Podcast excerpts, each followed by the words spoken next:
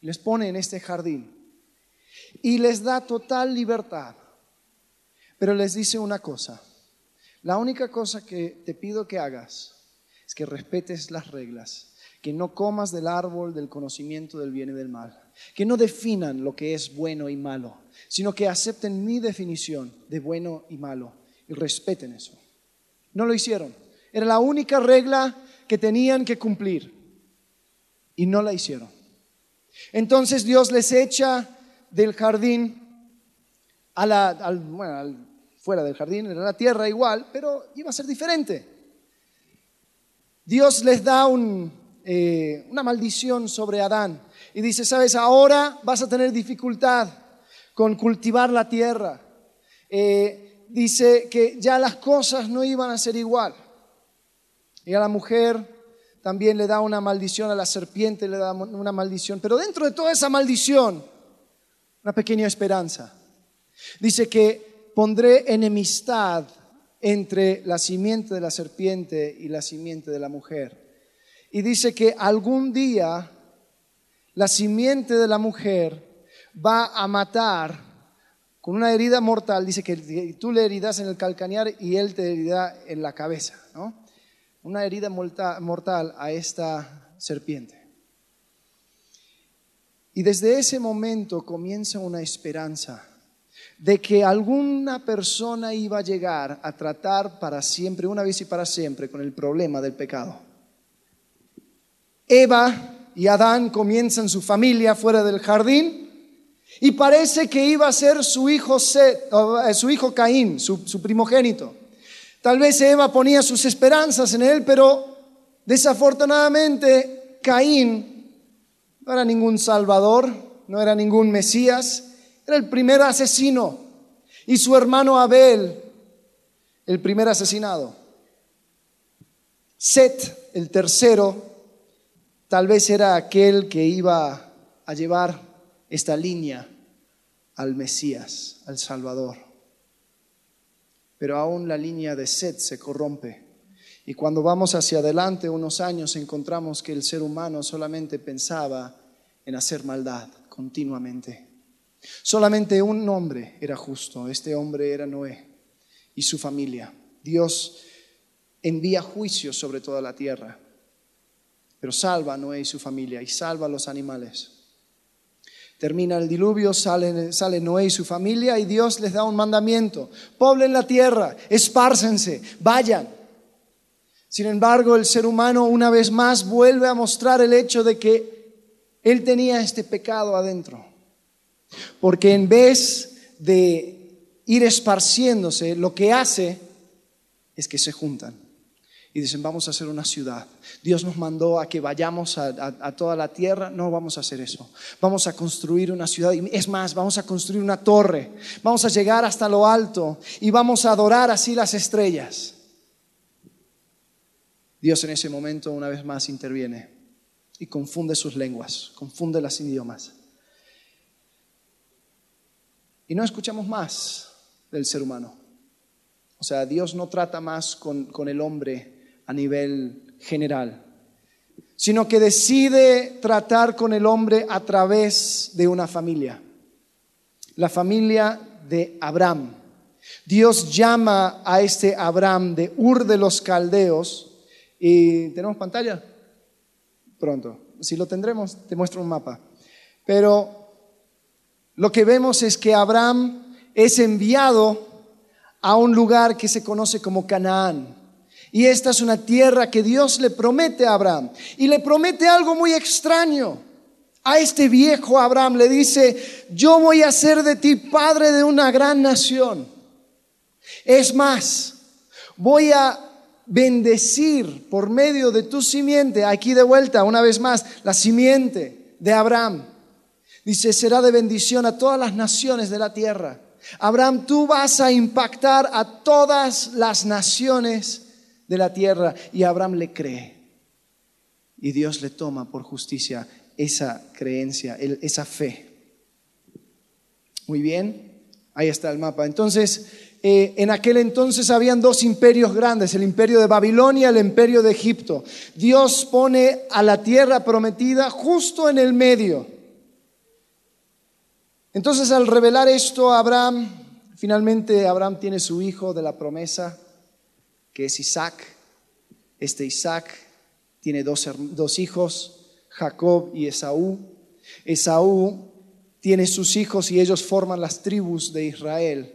Dios cambia el nombre de Jacob a Israel y de ahí sacamos las tribus de Israel. Uno de los hermanos, José, es enviado a la esclavitud, vendido a la esclavitud por, sus hermanos, y él llega a Egipto. Esto lo vimos hace unas semanas. Pasa por unas, unas circunstancias humillantes, pasa por pruebas inimaginables, pero al fin de todo se da cuenta cuál era el propósito. Era para salvar a su familia. En aquel entonces esta pequeña familia de los hijos de Israel eran unos 70. Y Dios eh, en su soberanía hace que José les pidiesen para que vengan a Egipto y que estén en una, tierra, porque José había ayudado tanto a Faraón. Pasan los años, se levanta un faraón que no conoce a José, no, no agradece lo que hizo José ni la familia de Israel, entonces lo que él ve es un pueblo que empieza a multiplicarse y puede llegar a ser una amenaza. Entonces lo que hace es que les pone en servidumbre, les hace esclavos. Y por 400 años el pueblo de Israel es esclavo a los reyes de Egipto. Hay un hombre que nace de una familia de la tribu de Leví y este niño, según el decreto de Faraón, debería debería ser matado. Sin embargo, la familia guarda, le, guarda a este, este bebé y le pone en el río para ver qué Dios podría hacer con él. Sabemos la historia, él termina en el palacio y le ponen de nombre Moisés. Este Moisés, aunque tal vez lo que nosotros conocemos es, son dibujitos animados, eh, lo que encontramos en la escritura es que este Moisés tal vez él sabía que él era israelita. Y yo creo que él terminó entendiendo o, pensando, queriendo pensar de que Él iba a ser el rescate, la manera por el cual Dios iba a librar a su pueblo. Entonces, en los 40 años, Él mata a un egipcio y quiere comenzar una revolución. Sí, síganme. E Israel no le sigue. Dice, no, no, no, no, ¿qué estás haciendo, Moisés? Entonces este Moisés huye, huye al desierto de Madián. Y ahí está por otros 40 años. Ahí Dios le vacía de sí mismo, le va mostrando de que él no era nadie, hasta que finalmente Dios sí le llama. Dice, yo quiero que tú liberes a mi pueblo. Y a los 80 años Moisés vuelve. Y por medio de maravillas, por medio de plagas, por medio de cosas que Dios manda, Dios juzga a todos los dioses de Egipto y termina derrotando el sistema religioso, político, socioeconómico de Egipto, de tal manera que los mismos egipcios dijeron, ¿sabes qué? Toma mi oro, toma mi plata, toma todo, pero váyanse. Pero había un río, de un mar de entre medio, y cuando parecía ser lo más tenebroso, cuando parecía que el, ejército de Egipto llegaba para matar a todos o por lo menos ponerlos una vez más en servidumbre, Dios hace un milagro y abre el mar. Parte el mar y los israelitas pueden pasar. Y de esa manera, de una manera figurativa, Dios redime y Dios compra a este pueblo esclavo para que ellos ahora le sirvan a Él. Este pueblo ahora le pertenece a Jehová, porque Él les compró, les redimió, les sacó de donde estaban y ahora ellos iban a ser su pueblo. Entonces, antes de llegar a la tierra prometida que quedaba aquí en el medio, Dios les para al pie del monte Sinaí y están acampados. Ahí es donde encontramos todo este suceso, la, la, segunda parte de Éxodo y también el libro de Levítico. Ellos están acampados enfrente del monte Sinaí. Y fíjense algo interesante en Éxodo capítulo 19, versículo 1 al 8. Dice, en el mes tercero de la salida de los hijos de Israel de la tierra de Egipto, en el mismo día llegaron al desierto de Sinaí. Habían salido de Refidim, llegaron al desierto de Sinaí, acamparon en el desierto y acampó allí Israel delante del monte. Moisés subió a Dios y Jehová lo llamó desde el monte diciendo, así dirás a la casa de Jacob y anunciarás a los hijos de Israel. Vosotros visteis lo que hice a los, a los egipcios y cómo os tomé sobre alas de águilas y os he traído a mí. Ahora pues, si diereis oído a mi voz y guardareis mi pacto, vosotros seréis mi especial tesoro sobre todos los pueblos, porque mía es toda la tierra. Y vosotros me seréis un reino de sacerdotes y gente santa.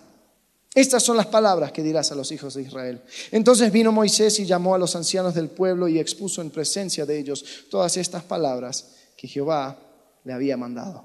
Y todo el pueblo respondió a una y dijeron, todo lo que Jehová ha dicho, haremos. Y Moisés refirió a Jehová las palabras del pueblo. Entonces lo que podemos encontrar aquí es que Israel, Dios tenía un plan para ellos. Dios quería que fueran un, un reino de sacerdotes. Fíjense una vez más el mapa y podemos encontrar algo muy interesante. ¿Dónde estaba ubicado Canaán? ¿Dónde estaba ubicado la tierra prometida? Estaba entre estos dos imperios grandes. Entonces, si alguien quería comerciar, si alguien quería hacer algo, iban a cruzar por esta tierra prometida y iban a escuchar de un tal Jehová. Un tal Jehová que había apartado para sí un pueblo un pueblo que iban a ser sacerdotes. Ahora, una pregunta, ¿qué hacen los sacerdotes? ¿Cuál es el rol de un sacerdote? A ver, estudiantes.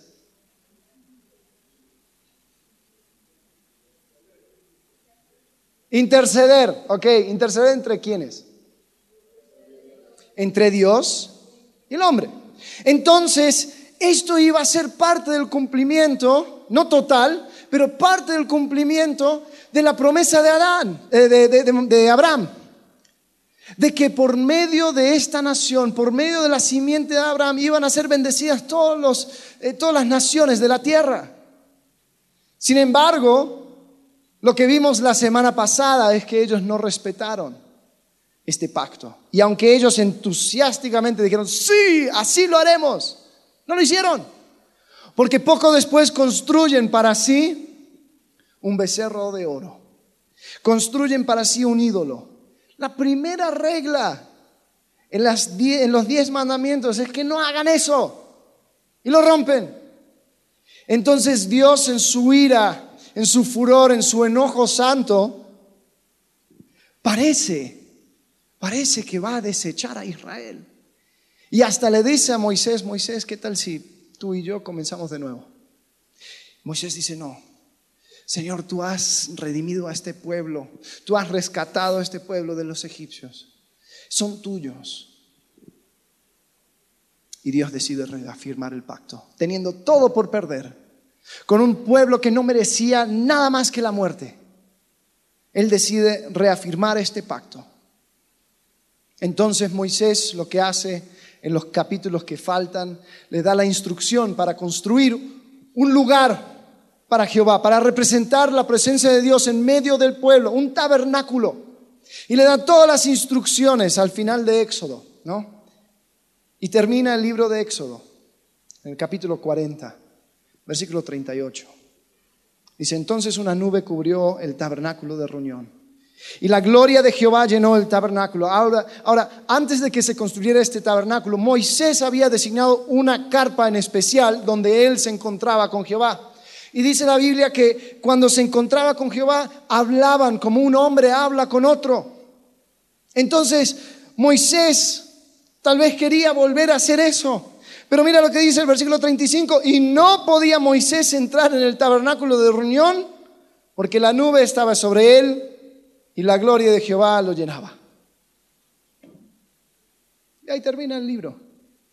Qué extraño, ¿no? Nosotros tal vez pensamos que el libro de Éxodo termina cuando termina la película. ¿no? Se parte el mar rojo, todos están cantando, ¡uh! y ya se acabó. Tan, tan. Ahora el próximo libro. No, el libro de Éxodo termina un poco raro. Termina con el tabernáculo construido y Moisés queriendo entrar, pero la gloria de Dios dice, no, no entrarás. Y así entramos al libro de Levítico. Levítico capítulo 1, versículo 1 dice así. Eh, llamó Jehová a Moisés y habló con él desde el tabernáculo de reunión, diciendo.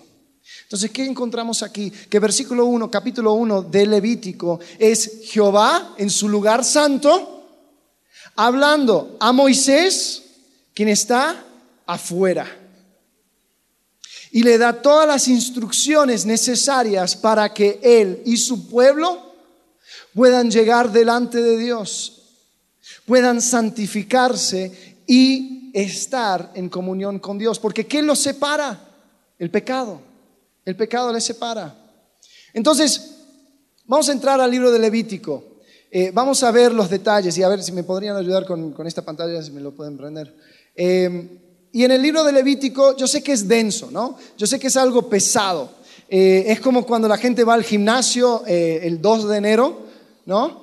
Ya están hartos de la fiesta, ya traen la panza así, dicen, bueno, me voy a, inscribir a un, a un gimnasio. Y enero y los gimnasios están llenísimos. Febrero ya no tanto, ya para marzo están vacíos. Ya no hay nadie más, solamente los, que ya eh, han estado. Eh, Levítico es como el marzo de los gimnasios, porque la gente también dicen, yo voy a leer la Biblia en un año, y comienzan, y Génesis está muy interesante, y después la historia de Abraham, y después Isaac y Jacob, y wow, qué fascinante, y dos, tres, cuatro capítulos al día, y Éxodo, hasta llegar al Éxodo 19 ya se pone un poco aburrido, después las instrucciones del tabernáculo, y después ah, ya se lee un poco como un manual, y Levítico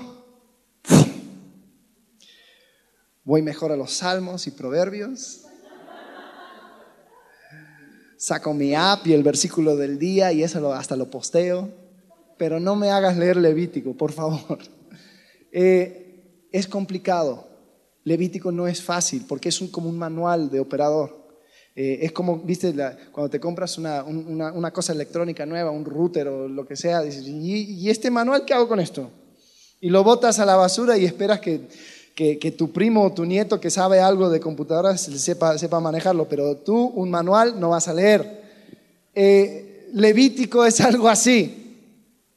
Pero vamos a entrar a Levítico. ¿Por qué?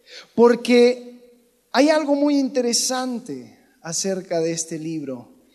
Este es el libro donde más encontramos las palabras de Dios directos. No es un estilo narrativo, no es y sucedió esto y sucedió lo otro y habló esta persona diciendo que Dios dijo. No. Comienza Levítico, dice, llamó Jehová a Moisés y habló con él desde el tabernáculo de reunión diciendo, son las mismas palabras de Jehová. Y algo curioso, si encontramos, si vamos a Juan capítulo 5, versículo 46, dice, porque si creyeseis a Moisés, me creeríais a mí, porque de mí escribió él. Ahora, ¿en qué momento escribió Moisés acerca de Jesús? En Levítico. Y a través de todo el Pentateuco podemos encontrar a Jesús. Así que vamos a entrar sabiendo que tal vez es la parte difícil, son los vegetales de la comida, eh, ese es el, espárrago, eh, pero al final de esto vamos a tener un cuadro más completo de Jesús.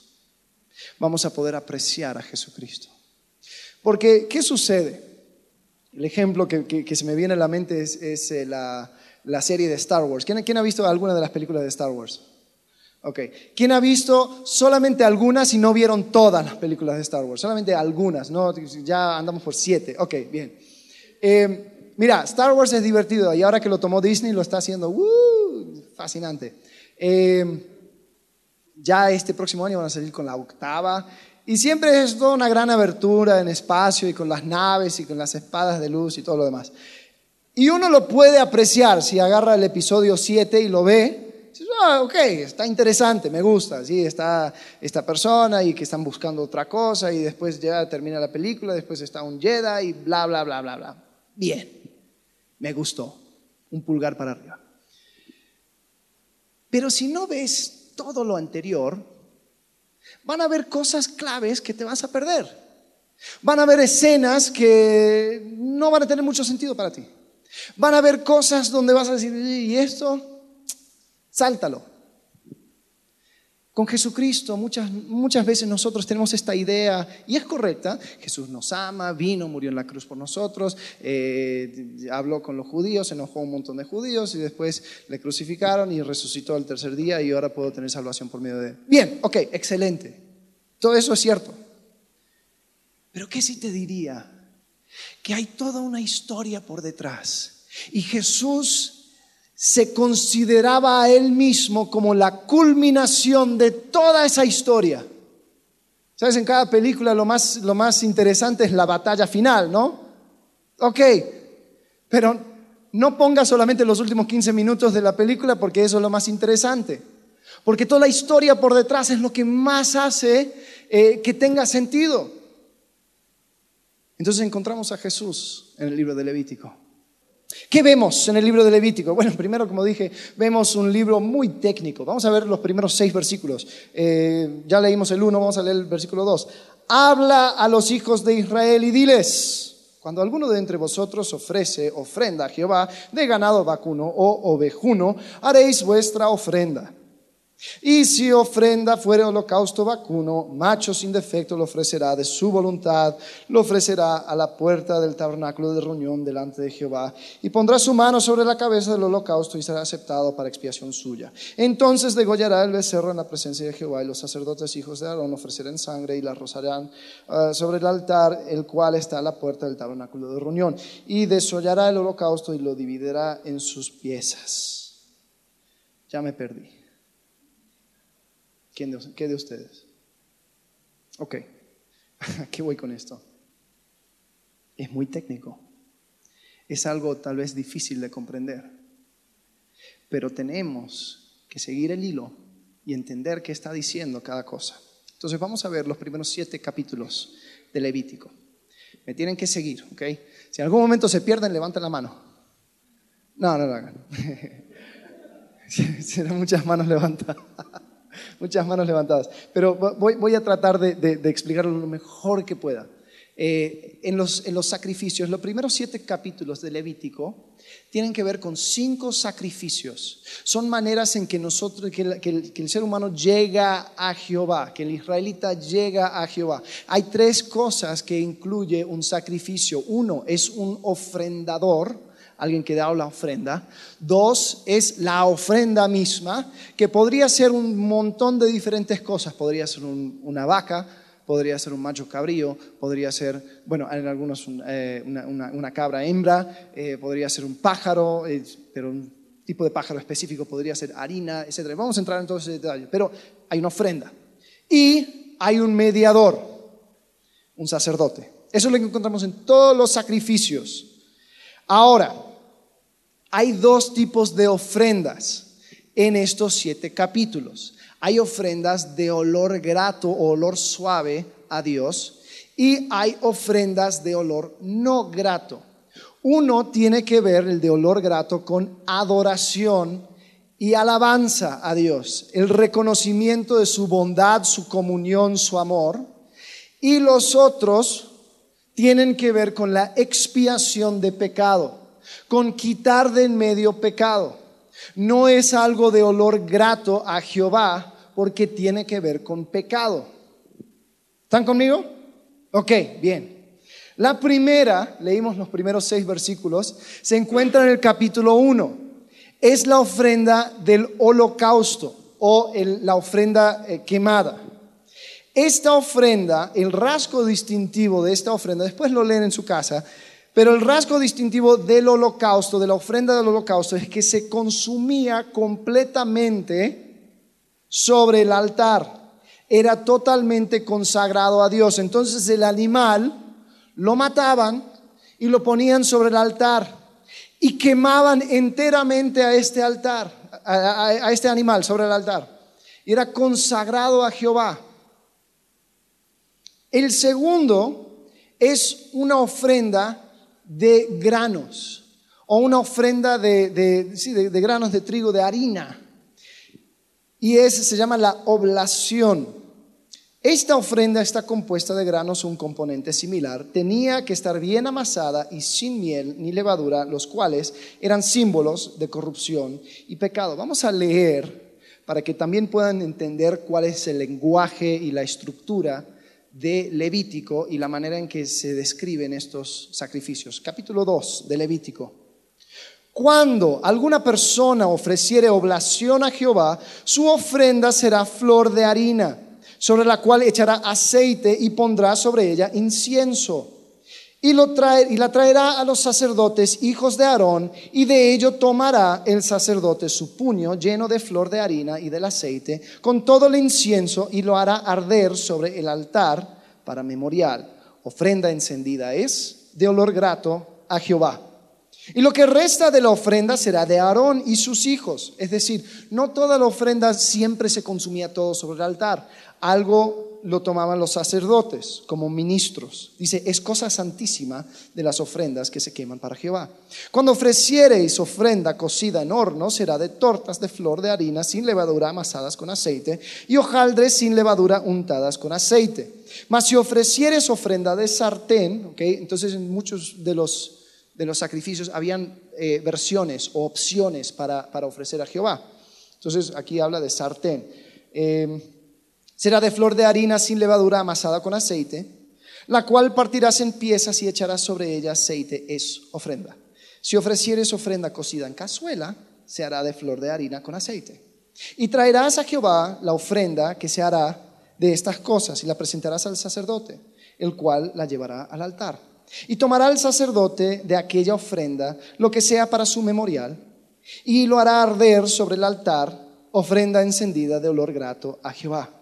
Y lo que resta de la ofrenda será de Aarón y sus hijos. Es cosa santísima de las ofrendas que se quemaron para Jehová. Ninguna ofrenda que ofrecieres a Jehová será con levadura, porque de ninguna cosa leuda ni de ninguna miel se ha de quemar ofrenda para Jehová es porque la levadura, como vimos en la Pascua, representa el pecado. Un poquito de levadura leuda toda la masa. Entonces Dios quería mostrar de una, de una manera muy explícita de que lo que se ofrece a Jehová no se debe de ofrecer con pecado.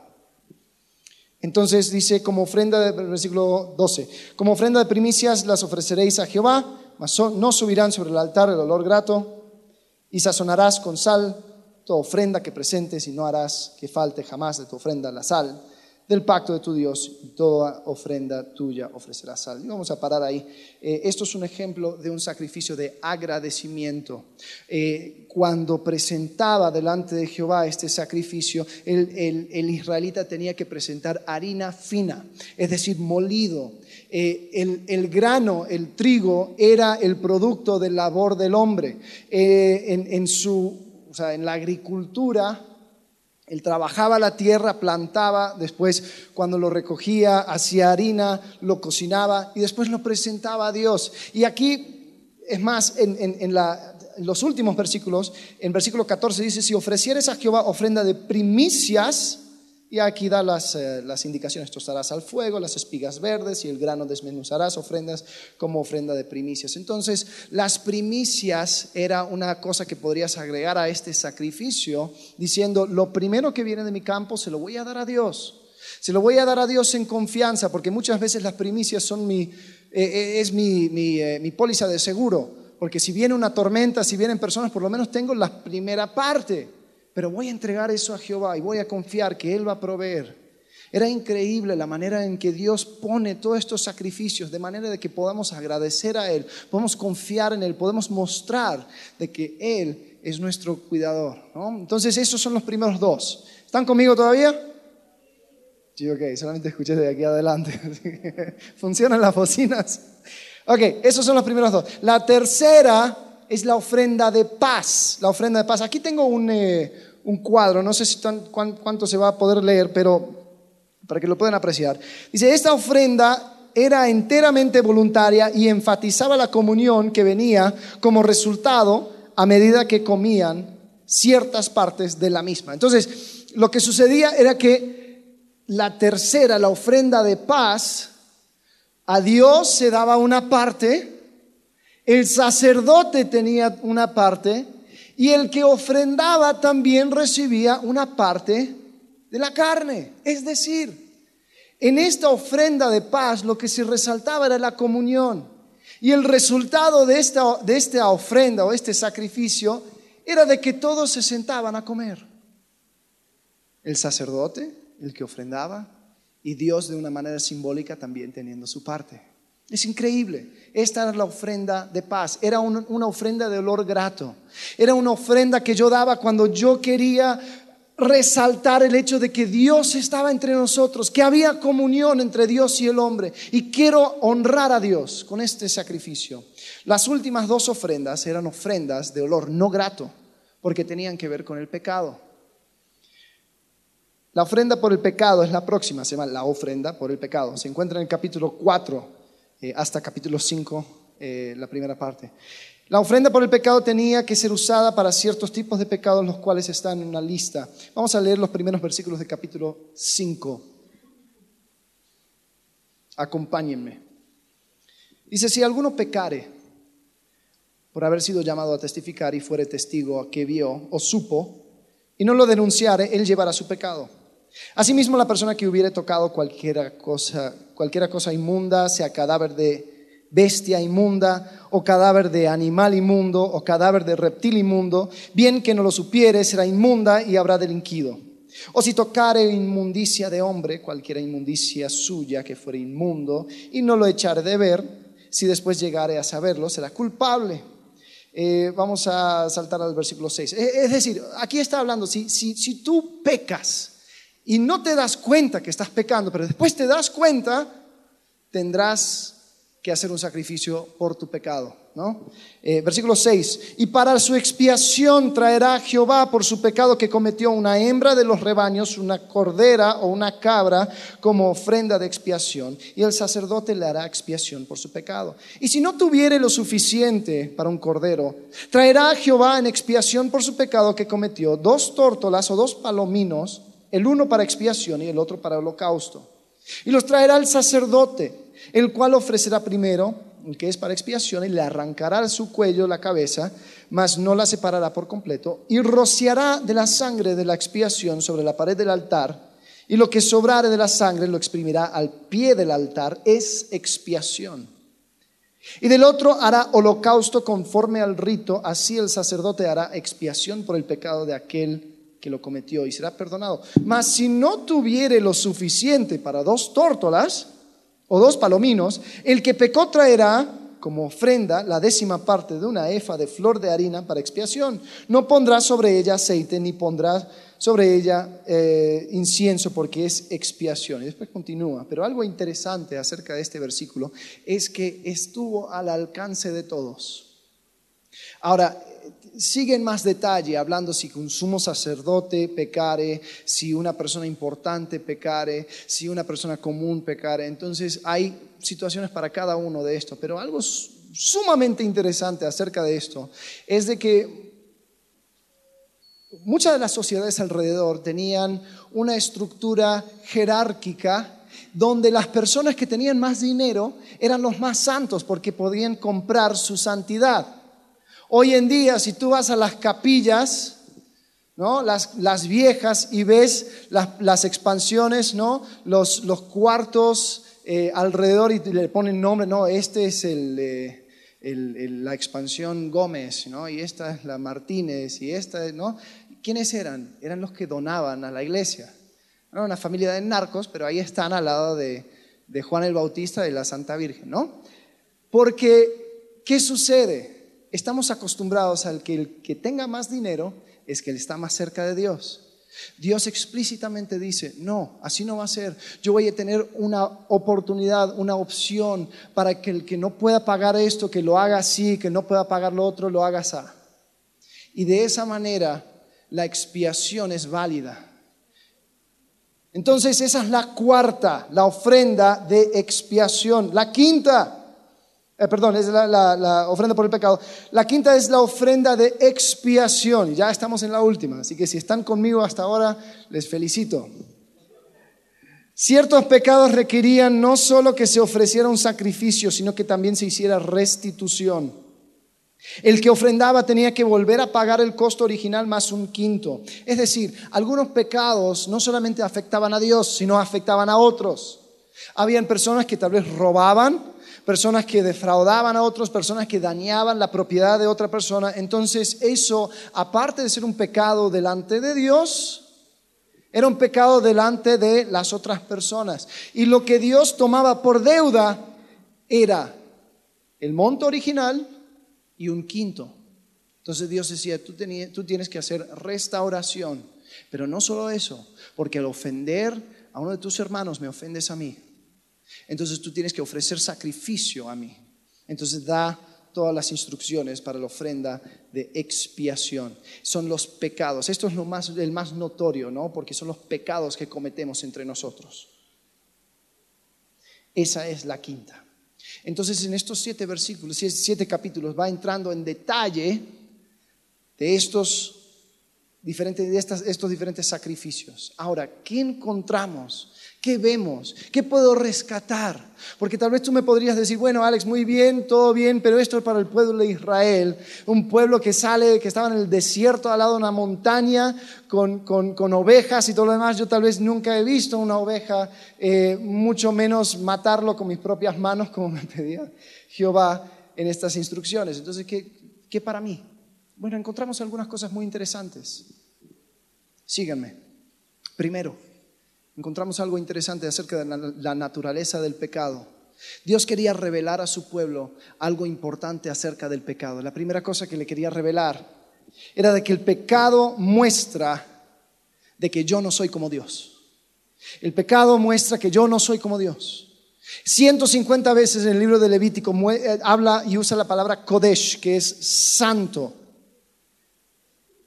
Y Dios hablando de sí mismo establece una diferencia. Tú no eres como yo. El ser humano es pecador. El ser humano está caído. El ser humano está apartado de Dios. Somos diferentes. El pecado es una infracción cometida contra Dios. Esa es la segunda cosa. El pecado es una infracción cometida en contra de Dios, aun cuando es entre un hermano, aun cuando es entre una persona que, bueno, esta persona no importa, esta persona es, es como quieras. El que se lleva la ofensa es Dios. Y hay que hacer restitución. La tercera cosa que encontramos acerca del pecado es que el pecado resulta en distancia de Dios. Se abre una brecha. Moisés no podía llegar a la presencia de Dios en el tabernáculo porque había, se tenía que tratar con el pecado. Y Dios dice, no, no, no, no, aquí no vas a entrar. Y aún en el mismo tabernáculo habían divisiones porque los sacerdotes podían entrar al lugar santo, pero el lugar santísimo estaba detrás de una cortina. Dios quería mostrar de que el pecado abre una brecha. Hay una separación porque este Dios santo no es como nosotros. Después encontramos algo acerca de la naturaleza de la expiación. La expiación es la manera, es, es, una palabra que significa quitar de en medio, expiar. Eh, y lo que Dios hace por medio de estos sacrificios es expiar el pecado, lo quita de en medio. Pero la primera cosa que nos muestra acerca de la expiación es que uno tiene que haber un sustituto. Tiene que haber un sustituto. Alguien tiene que pagar. Cuando hay pecado, hay una consecuencia. La segunda cosa que encontramos en, esto, en estos primeros siete capítulos de Levítico es de que para poder llegar a una expiación de pecado requiere una imputación de culpabilidad de uno hacia otro. La manera en que lo mostraba Jehová a, los israelitas es que llegaba, traían con ellos un animal inocente, que no era capaz de pecar. Y este becerro, que nunca hizo nada mal en su vida, tú lo traes al altar. Y lo que tenías que hacer era, era, imponer tus manos, pero la palabra en hebreo no solamente significa imponer las manos, era también hacer presión. Tenías que empujar en la cabeza del, del becerro tus manos. Y en ese movimiento me imagino que le mirabas los ojos. Y veías que este animal inocente está a minutos de morir. No por algo que él hizo, sino por causa de tu pecado, por causa de tu infracción, por causa de tu necedad. Pero de, de esa manera Dios estaba imputando tus pecados arriba de ese animal. La tercera cosa que requiere la expiación es que requiere muerte. Requiere una muerte. Escuchen bien, el pecado siempre resulta en muerte. La paga del pecado es muerte. Siempre alguien muere a causa del pecado. ¿Y sabes lo que tenían que hacer estas personas que, que, traían sus sacrificios, sus animales? Ellos mismos, sacar el cuchillo y degollar al animal. Ahora, ¿te imaginas esa, e, e, esa imagen? Este animal está muriendo por mi pecado. Este animal está sufriendo a causa de lo que yo hice. ¿Por qué? Porque Dios es justo. Y el pecado siempre termina en muerte. Entonces, para que yo no muera, este animal va a morir. Y eso va a ser un sacrificio acepto delante de Dios. Entonces encontramos cosas acerca del pecado en estos primeros siete capítulos, encontramos cosas acerca de la expiación, pero encontramos cosas también acerca de la redención, la redención.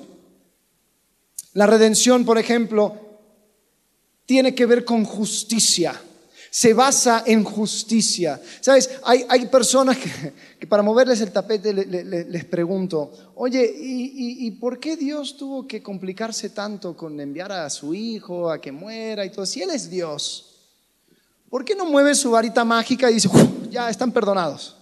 Ya listo, ya no lo tomo en cuenta, borrado. Es Dios, ¿no?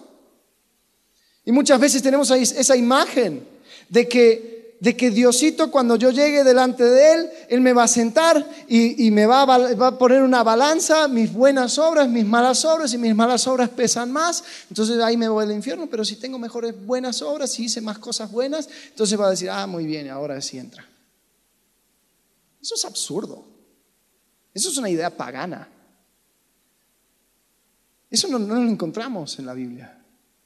Lo que encontramos es que la redención se basa en su justicia. Dios siempre va a respetar su carácter justo. Y a causa de su carácter justo, alguien tiene que satisfacer la demanda del pecado. ¿Quién lo va a hacer? Entonces, por medio de estos sacrificios, Dios permite que un animal inocente lleve la consecuencia. La redención, lo que encontramos también, es que solamente es posible por medio de sangre. La redención solamente es posible por medio de sangre. No tiene que ver con cuán bueno soy. No tiene que ver con mis obras. No tiene que ver con nada más que el pago del pecado. Y por último, la redención debe producir santidad. Algunos de nosotros tenemos una idea muy equivocada acerca del perdón de pecados. Pensamos que el perdón de pecados es como una tarjeta de crédito, donde si pido perdón por mis pecados ya, tengo crédito a la tarjeta y puedo ir gastándolo y pecar y hacer lo que, lo que a mí se me da la gana, porque total se viene el domingo y ahí, Dios, perdóname, y ya tengo crédito para seguir. No, no, no, no, no. Lo que Dios quería para su pueblo es que ellos vivieran en santidad, en santidad. Su plan original era que ellos fueran una nación de sacerdotes para hacer de impacto a este mundo. Dios pone estas reglas para mostrarnos de que la redención debe producir santidad. Por último, encontramos algo acerca de la naturaleza de Cristo de quién es Cristo en estos siete capítulos. Cristo es revelado en Levítico. Es revelado no solamente como el sumo sacerdote que es el mediador entre Dios y los hombres, sino que también se revela como el sacrificio perfecto. He aquí el Cordero de Dios que quita el pecado del mundo. ¿Tú, entiendes lo que, lo que habrá significado esa frase?